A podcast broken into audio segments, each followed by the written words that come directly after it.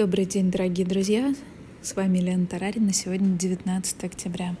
Приветствую вас на волнах Мудрого Радио. Блокнот, ручка для записи и немного вашего времени для важного и ценного. Мудрое Радио. Слушай голос. Тема сегодняшнего эфира — субъективное чувство любви.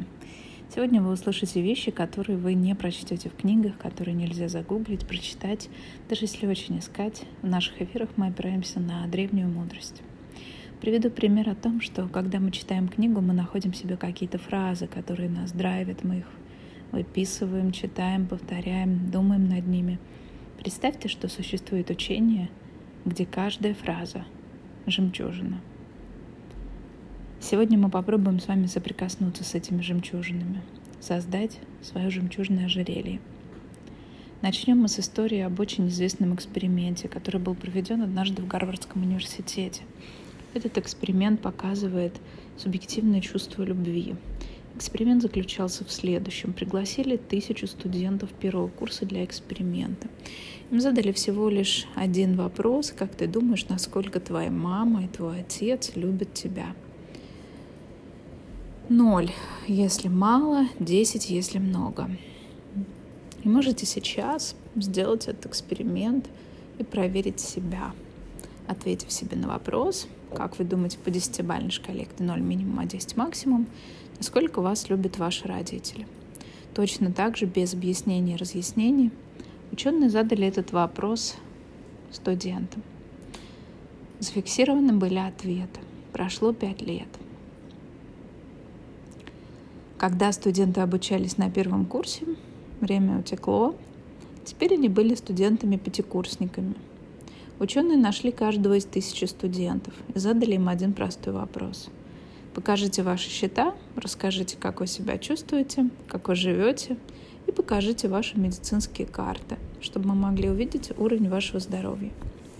Результаты сравнительного анализа оказались очень интересными. Они потрясли ученых, потому что, как выяснилось, студенты на первом курсе которые субъективно приняли внутреннее решение, что меня любят на 8, 9 и 10 баллов, оказались люди, которые в два раза больше зарабатывают и в три раза меньше болеют сердечно-сосудистыми заболеваниями. Обратите внимание, они сами так решили. Ведь объективно у нас нет информации о том, в каких семьях они выросли. И это очень важно, понимать, что у нас есть право и выбор решить для себя внутри, для своего психологического здоровья, когда я принимаю решение, что моя мама меня любила, и пусть она, может быть, не выполняла какие-то свои задачи, но я осознаю, почему она это делала.